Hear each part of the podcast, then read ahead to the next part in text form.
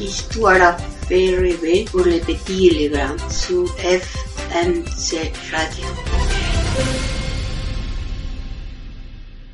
Le Noël de Manolo l'escargot. Manolo l'escargot tirait un trait bien droit dans la neige. Ce trait ne durait pas. Les flocons qui tombaient avec grâce pesaient sur sa coquille et comblaient rapidement sa trace. Il glissait dans la forêt silencieuse. Soudain, le sol se mit à trembler.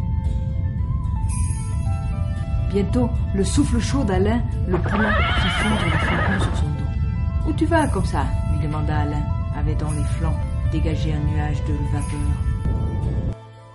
Bof, pas bien loin, répondit Manolo. Bon, on se voit plus tard, j'ai besoin de me décourdir les pattes. Et tous deux repartirent, chacun à son allure.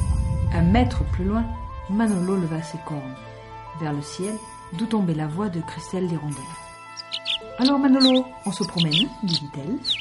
Oui, répond Manolo, mais je ne m'éloigne pas vraiment. Il se mit à rire et le salua d'un battement d'ailes.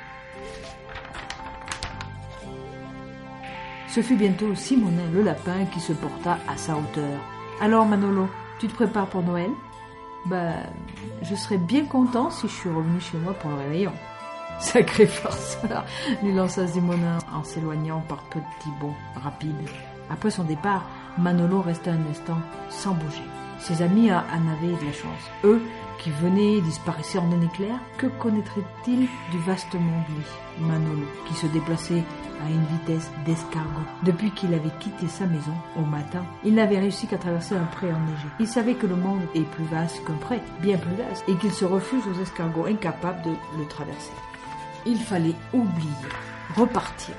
Sa maison n'était qu'à une vingtaine de mètres et on l'attendait.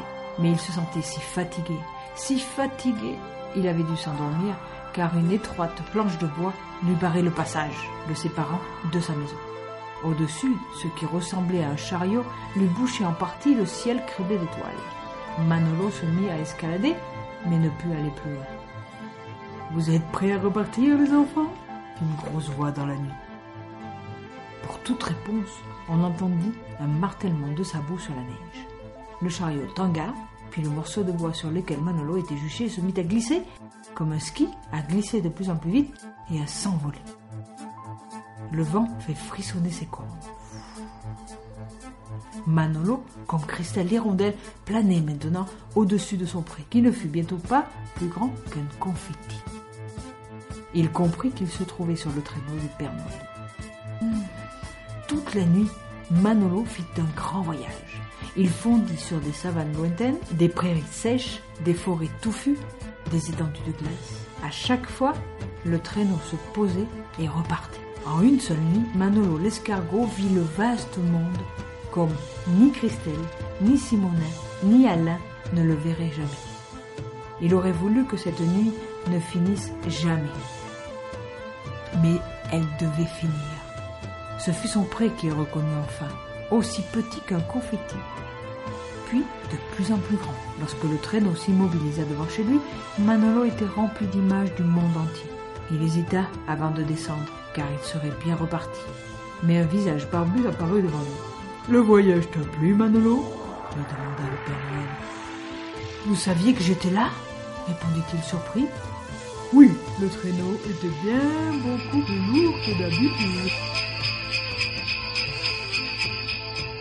Oh, oh, oh. Tu dois retrouver ta famille maintenant et leur raconter ton beau voyage. Ils ne me croiront jamais, dit Manolo en descendant du traîneau. Tu n'auras qu'à leur montrer ton dos. Passe un joyeux Noël et une bonne année. Oh, oh, oh. Tandis que le traîneau s'éloignait, Manolo tourna la tête. Coulé sur sa coquille comme sur une valise, une collection d'étiquettes s'étalait. Il lut Australie, Brésil, Amérique, Groenland, Kenya. Il portait maintenant le vaste monde sur son dos. Une histoire écrite par Stéphane Daniel, illustrée par Johanna Crema.